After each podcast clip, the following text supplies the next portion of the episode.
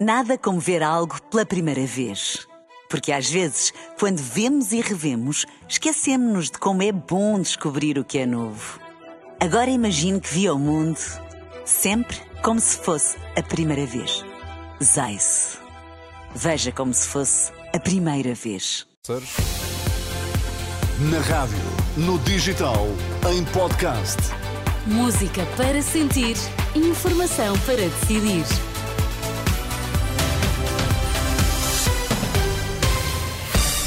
Notícias na Renascença, para já os títulos em destaque, Miguel. Novo grupo de reféns israelitas libertados pelo Hamas, desta vez são 11, juntamente com seis tailandeses, ao que avançam as autoridades egípcias que têm estado a mediar o acordo de cessar-fogo, acordo que vai ser prolongado por mais dois dias, até quarta-feira.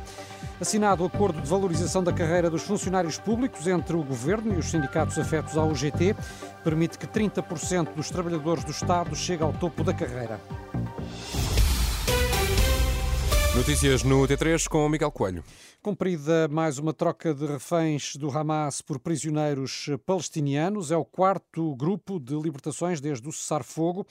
É constituído por 11 israelitas, eh, ainda eh, também seis tailandeses. Em troca, Israel liberta 33 prisioneiros palestinianos, nomeadamente 30 mulheres e 3 menores. Também notícia desta tarde, o prolongamento por mais dois dias do cessar-fogo entre Israel e o Hamas. Informação já confirmada por Tel Aviv. Isto em troca da libertação de mais 20 israelitas raptados pelo Hamas a 7 de outubro. Um vislumbre de esperança e humanidade na escuridão da guerra. É desta forma que o secretário-geral das Nações Unidas define estes dois dias suplementares de tréguas eh, acordados entre Israel e o Hamas. De recordar que até ontem foram libertados 58 dos cerca de 240 reféns que tinham sido eh, sequestrados. Por seu turno, Israel tinha libertado até ontem 117 prisioneiros palestinianos. Já está assinado o acordo de valorização da carreira dos funcionários públicos entre o governo e os sindicatos afetos ao GT. De fora ficou a Frente Comum, ligada à CGTP. O acordo agora conseguido permite acelerar a progressão na carreira para que 30% dos trabalhadores chegue ao topo. Para o Primeiro-Ministro, o importante é que as medidas agora decididas não sejam revertidas. É preciso garantir que não há risco de reversão. E é por isso que estes avanços não são contraditórios com termos hoje uma situação de estabilidade e de equilíbrio orçamental. Porque significa que não, for, não são necessários nem cortes, nem estagnação para que esse equilíbrio exista. E é a partir deste equilíbrio que podemos continuar o caminho a que se referia a Sra. Presidente do CTE, sem risco de termos de voltar a andar para trás.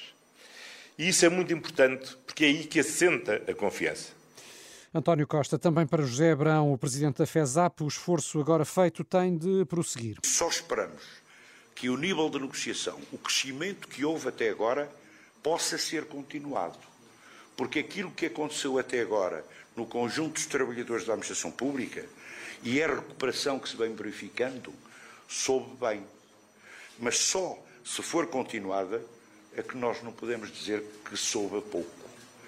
E por isso mesmo, a nossa expectativa é de que, com o próximo governo, seja ele qual for, este acordo seja cumprido, se possível melhorado, o recado José Abraão, o presidente da FESAP, a Federação de Sindicatos da Administração Pública. E outro dos temas do dia, Miguel, são os números que mostram que a pobreza voltou a aumentar uh, em Portugal. De acordo com o Instituto Nacional de Estatística, são mais de 1 milhão e 700 mil pessoas que vivem abaixo do limiar da pobreza. Sim, o limiar uh, fixado em 591 euros e o INE dá conta de que o número de pessoas que vivem abaixo desse nível aumentou de 2021 para 2022, sendo que a pobreza cresceu em todos os grupos etários, afetou mais significativamente significativamente mulheres, crianças, famílias monoparentais e quem reside na região de Lisboa.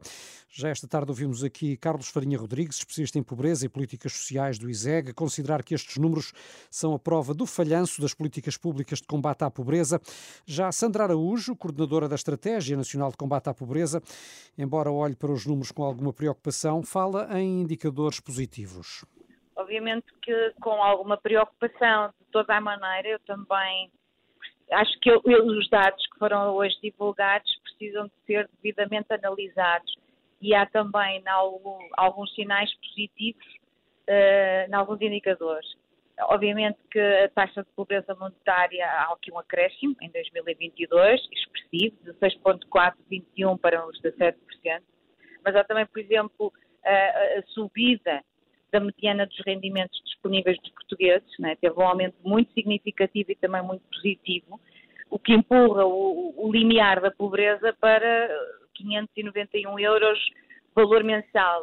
A coordenadora da Estratégia Nacional de Combate à Pobreza, ouvida pela jornalista Ana Catarina André. Nesta edição das sete temos agora o habitual comentário de Henrique Monteiro. Henrique, boa tarde. Olá, boa tarde. A verdade é que voltamos a ter a taxa de risco de pobreza a subir em Portugal. Eh, em 2019 era 16,2%, no ano passado atingiu os 17%, e se não fossem as transferências sociais, quase 4 milhões e meio de pessoas seriam pobres. Ehm, será que, ehm, tal como dizia o especialista em pobreza que ouvimos esta tarde, é uma prova da falência das políticas públicas de combate à pobreza?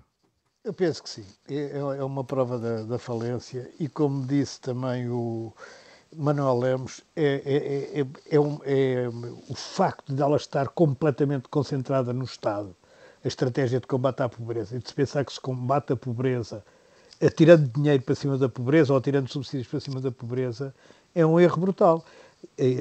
A, senhora que coordena a estratégia de combate à pobreza faz-me lembrar aquelas pessoas que, quando partem três costelas, dizem: Ah, não foi mal, que eu podia ter partido oito, não é?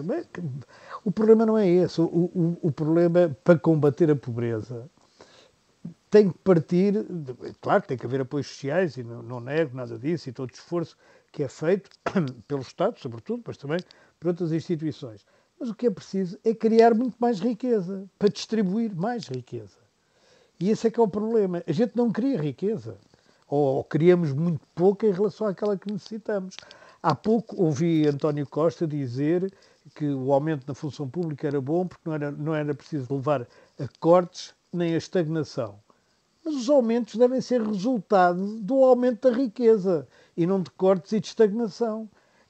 Quer dizer, isto, isto só não, isto não passa na cabeça de ninguém. Nós já, já nos habituámos, e é esse o meu medo, verdadeiramente, é que nós nos habituámos a esta, como dizia o Camões, apagada e vil tristeza. Hum, numa altura em que eh, Portugal está a perder terreno até para países do leste europeu. Ah, este, este, fim de semana, no Congresso do PSD, ouviram-se promessas de melhoria nos rendimentos, quer nas pensões, quer com a descida do IRS. Uh, pode o lançamento deste debate render pontos a Montenegro e, de alguma forma, suscitar também reflexões neste domínio ao nível da campanha eleitoral que se aproxima? Bem, quer dizer, pelo menos o, o, líder do PSD já conseguiu que se falasse dele durante o fim de semana, que é uma coisa que não acontecia já há muito tempo. Mas eh, eu ouvi o, o, discurso, acho que aquilo é justo, toda a gente acha que os, os pensionistas e as pessoas mais pobres devem, devem, ganhar mais, que não se pode, não se pode ser pobre, trabalhar e ser pobre, que é uma coisa que em Portugal existe, que é quem trabalhe e seja pobre. Mas é preciso muito mais, além também da, da, da, do crescimento de que já falei. Por exemplo, nós sabemos que são os jovens e, e, as mulheres e as famílias monoparentais. Por exemplo, a monoparentalidade, nunca ninguém discute isto. Acha toda a gente muito bem a monoparentalidade. Mas a monoparentalidade é dos grandes fatores de pobreza. Porque, como é óbvio, não é? Porque é aquilo para onde contribuíam dois, contribui só um. E, e portanto, há aqui há todo um, um, um mundo cultural que é preciso discutir também para combater a, a, a pobreza. Muito bem, ficam é? também essas tuas uh, reflexões e contributos. Obrigado, Henrique Monteiro.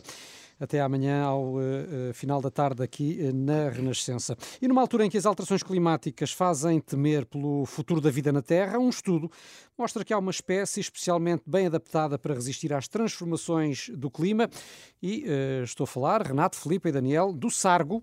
Hum. Experiências do Centro de Ciências do Mar e do Ambiente mostraram que este peixe consegue alterar a sua fisiologia face ao aquecimento e à falta de oxigênio nos oceanos, o que lhe permite suportar as alterações climáticas. Temos, portanto, boas notícias aqui para os, para os sargos. sargos Vamos, sim, para os amigos sargos. sargos. Claro que se o aquecimento for na grelha, aí já não há peixe que resista. pois é, aí nesse caso é meter sal. Exatamente. não, vamos ter um mundo só com sargos, basicamente. Sim, As é pessoas vão sobreviver, não. mas ninguém, e os sargos. É, os sargos e a Cher. Resistem, exatamente. São sete, para sempre. São 7 e 9, já sabe que as notícias aqui da Renascença estão sempre em rr.pt. Nada como ver algo pela primeira vez. Porque às vezes, quando vemos e revemos, esquecemos-nos de como é bom descobrir o que é novo. Agora imagine que viu o mundo sempre como se fosse a primeira vez. Zais. Veja como se fosse a primeira vez.